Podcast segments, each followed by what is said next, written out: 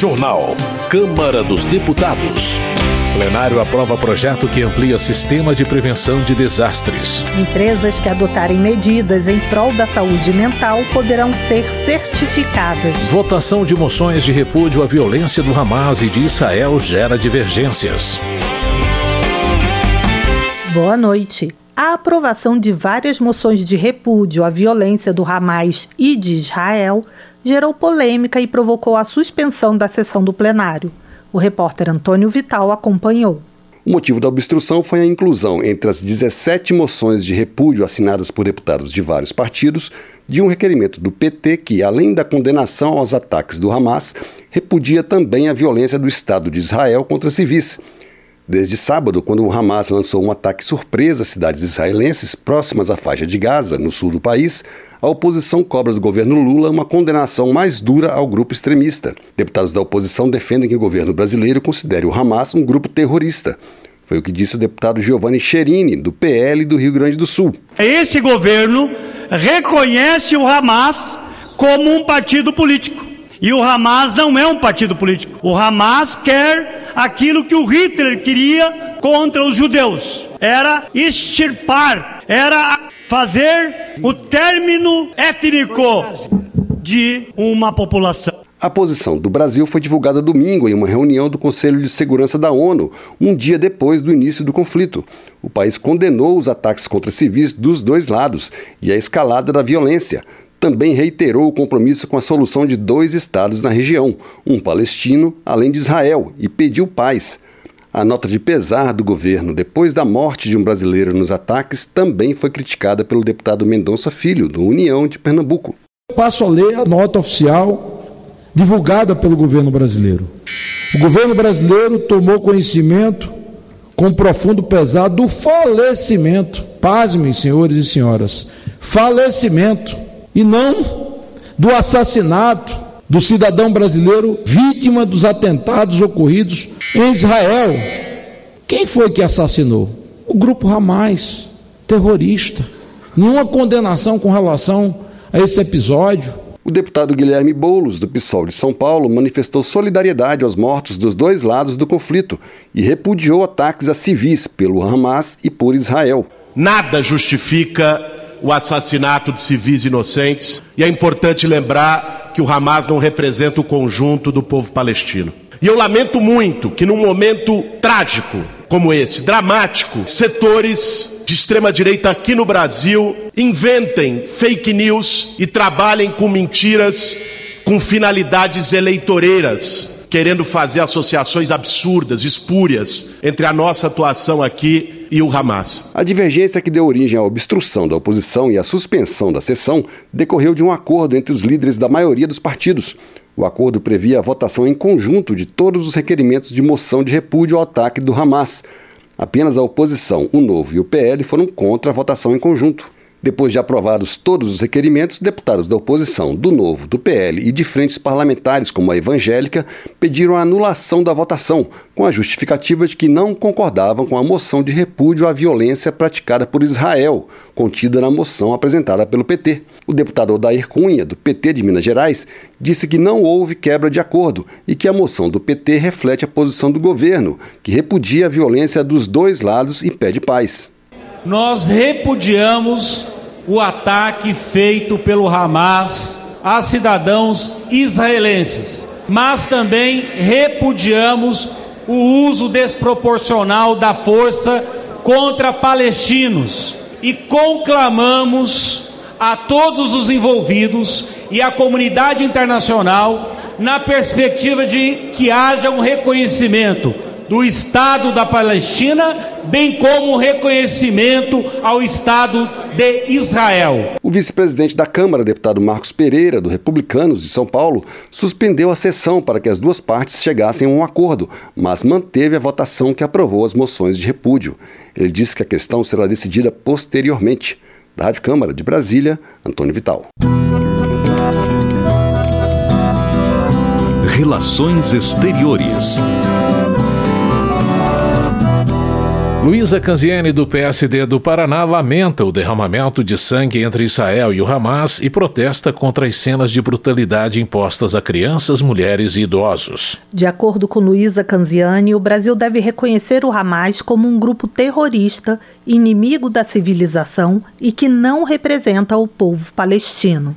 Maurício do Vôlei do PL de Minas Gerais está indignado porque os parlamentares de esquerda se negam a chamar o Hamas de organização criminosa e terrorista. Maurício do Vôlei cobra empatia e presta solidariedade às pessoas que foram atingidas pela crueldade dos terroristas. André Fernandes, do PL do Ceará, lamenta que a nota do presidente Lula se manifestando sobre o conflito em Israel tenha ignorado o Hamas e os crimes contra a humanidade cometidos pela organização. André Fernandes afirma que em 2021 parlamentares da esquerda teriam assinado uma carta contrária à classificação do Hamas como grupo terrorista. Bibo Nunes, do PL do Rio Grande do Sul, condena as ações do Hamas e descreve seus membros como monstros selvagens e bárbaros. Bibo Nunes defende Israel, argumentando que o país está se defendendo e realizando ataques cirúrgicos sem atingir a população civil. Marcel Van Hatten, do Novo do Rio Grande do Sul, avalia que a decisão do governo brasileiro de não declarar o Hamas como uma organização terrorista transforma o governo em cúmplice dos atos cruéis e covardes do grupo. Marcel Van Hatten também menciona que o ministro dos Direitos Humanos, Silvio Luiz de Almeida, não condenou os ataques feitos pelo Hamas e o acusa de ser complacente com os terroristas.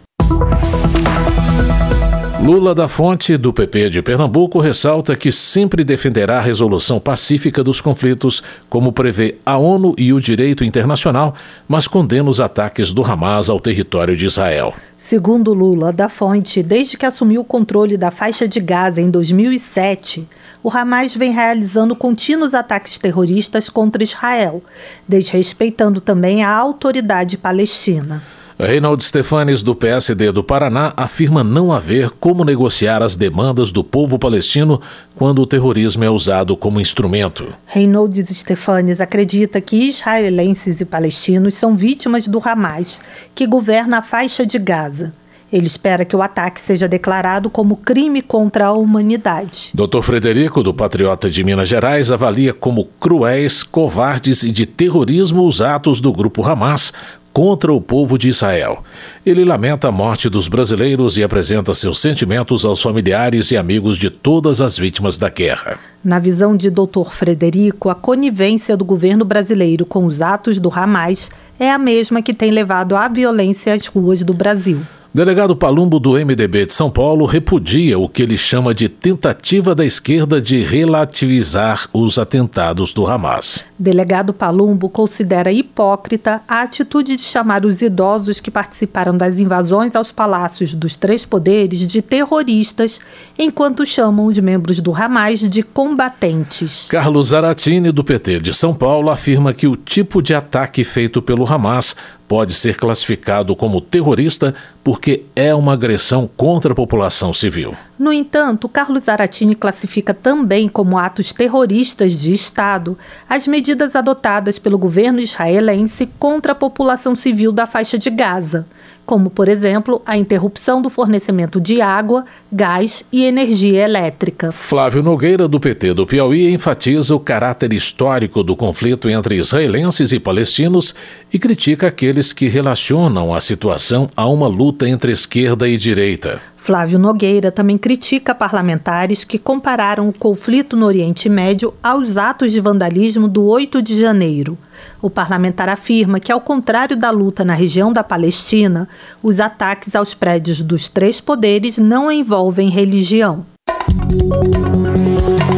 Na avaliação de Ismael, do PSD de Santa Catarina, o governo brasileiro deve declarar oficialmente que os atos executados pelo Hamas são inaceitáveis e devem ser considerados terroristas. Além disso, Ismael aborda a situação crítica em Santa Catarina devido às enchentes e destaca os esforços que têm sido feitos para fornecer ajuda humanitária e soluções de longo prazo, com o apoio do Ministério do Desenvolvimento Regional. Coronel Telhada, do PP de São Paulo, condena os ataques do Hamas a civis israelenses e afirma que o grupo deve ser classificado como terrorista. Coronel Telhada também destaca o Dia da Guarda Municipal, celebrado em 10 de outubro, e ressalta a importância dos guardas municipais para a segurança dos cidadãos. De acordo com o coronel Crisóstomo do PL de Rondônia, o ataque a Israel revela a importância de as Forças Armadas estarem sempre preparadas para proteger as fronteiras da nação. Coronel Crisóstomo argumenta que terroristas do Hamas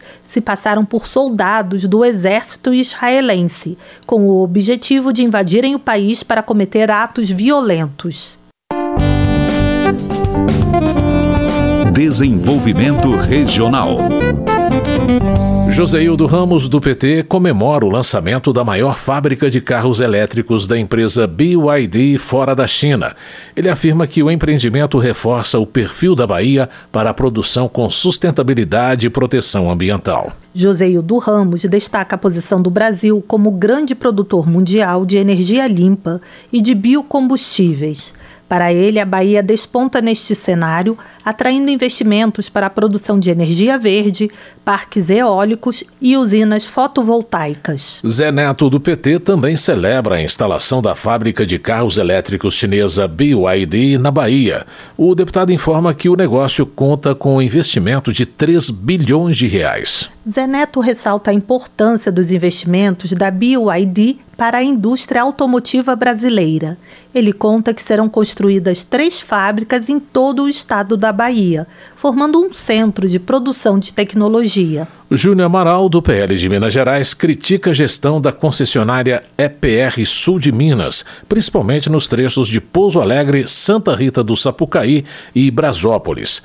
Segundo o deputado, a ineficiência da empresa faz com que motoristas enfrentem filas quilométricas nas praças de pedágio. Júnior Amaral considera que a incompetência não pode ser tolerada, seja no setor público ou em parcerias público-privadas, e pede que o Departamento de Estradas de Rodagem fiscalize a empresa. Cobalcini, do MDB, registra encontro coordenado pelo Fórum Parlamentar de Santa Catarina com membros do governo federal em função dos desafios recorrentes das cheias e chuvas no estado, especialmente do Vale do Rio Itajaí.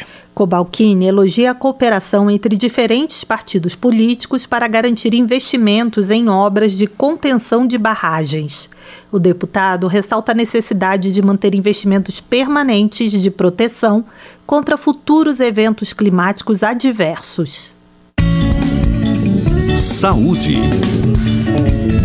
Deputados e deputadas aprovaram um projeto que cria um certificado federal para empresas que adotarem medidas de promoção da saúde mental e do bem-estar de seus funcionários. O repórter Antônio Vital acompanhou a votação. Para obter o certificado, as empresas deverão seguir uma série de ações voltadas para funcionários e colaboradores.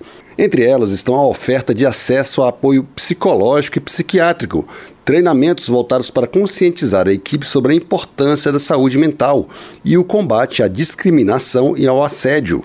Ao mesmo tempo, terão que garantir ambiente de trabalho seguro e saudável, incentivar os funcionários a manterem um equilíbrio entre a vida pessoal e profissional e estimular práticas como atividades físicas, de lazer e alimentação saudável. O certificado terá validade de dois anos e, para ser renovado, a empresa deverá passar por nova avaliação. No período em que estiver válido, o certificado poderá ser utilizado em material publicitário. Para ganhar o certificado, que será concedido por uma comissão nomeada pelo Ministério da Saúde, a empresa terá ainda que divulgar regularmente as ações e políticas relacionadas à promoção da saúde mental e do bem-estar de seus funcionários e manter um canal para receber sugestões e avaliações. O projeto foi aprovado na forma de texto elaborado pela relatora, deputada Laura Carneiro, do PSD do Rio de Janeiro. Ela chamou a atenção para a importância de um ambiente saudável nas empresas. A autora do projeto, deputada Maria Reis, do Solidariedade de Pernambuco, reforçou o argumento. Hoje é o Dia Mundial da Saúde Mental e é muito importante que a gente aprove um projeto como esse, que coloca o centro da a saúde mental como centro das atividades corporativas, porque é muito importante que os ambientes de trabalho, aqueles que a gente passa mais tempo da nossa vida, cuidem da nossa saúde mental. O projeto que cria um certificado federal para empresas que adotarem medidas de promoção da saúde mental e do bem-estar de seus funcionários seguiu para análise do Senado. Da Rádio Câmara de Brasília, Antônio Vital. Luiz Couto, do PT da Paraíba, registra a passagem do Dia Mundial da Saúde Mental, celebrado em 10 de outubro. O parlamentar lembra que este ano o Ministério da Saúde promove uma campanha de conscientização e divulgação sobre o fato de que a saúde mental é um direito humano universal. Luiz Couto informa que apresentará projeto para criar a Semana Nacional de Neurociência com foco na saúde mental. Votação. A Câmara aprovou projeto de lei que aumenta o sistema de prevenção de desastres com mais exigências para prédios em áreas de risco.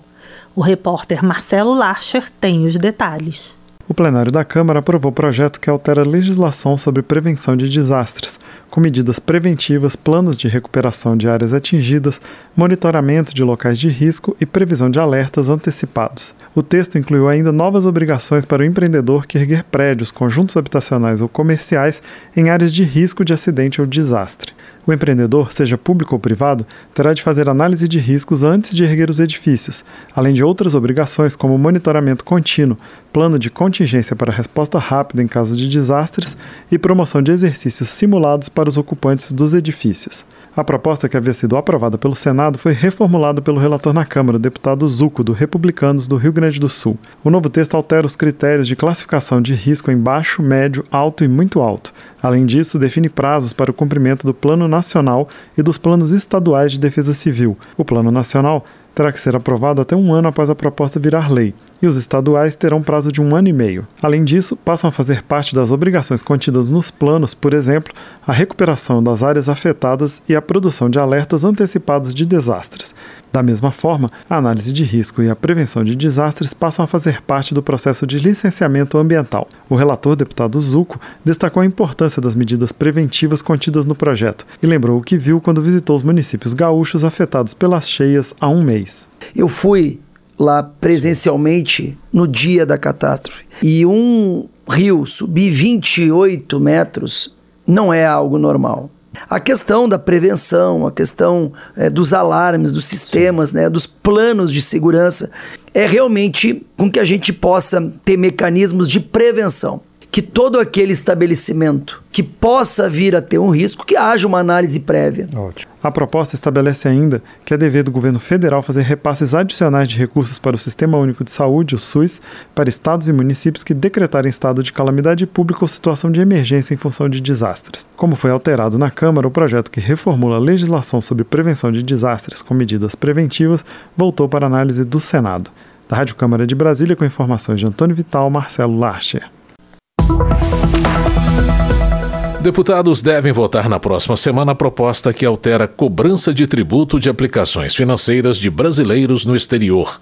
O repórter Luiz Gustavo Xavier acompanhou a entrevista após reunião de líderes na Câmara. O presidente em exercício da Câmara dos Deputados, Marcos Pereira, afirmou que há clima favorável para a votação da proposta que altera a tributação dos ativos financeiros no exterior pertencentes a pessoas físicas residentes no Brasil. Pereira afirmou que a ideia é votar o texto na próxima terça-feira. O projeto está em regime de urgência e passa a impedir a votação de outros projetos na Câmara a partir do dia 14 de outubro. Semana que vem nós vamos trabalhar o PL das offshore, porque ele vai trancar a pauta, então na terça-feira nós vamos ter reunião de líderes que o relator vai apresentar definitivamente as suas ideias e tirar eventuais dúvidas dos líderes e vamos apreciá-lo à tarde. O restante da pauta serão projetos de leis de interesse dos parlamentares que nós colhemos agora as sugestões e vamos decidir até sexta quando será publicada a pauta. Marcos Pereira participou de reunião com os líderes partidários nesta terça-feira. Durante o encontro, o líder do governo, deputado José Guimarães, do PT cearense,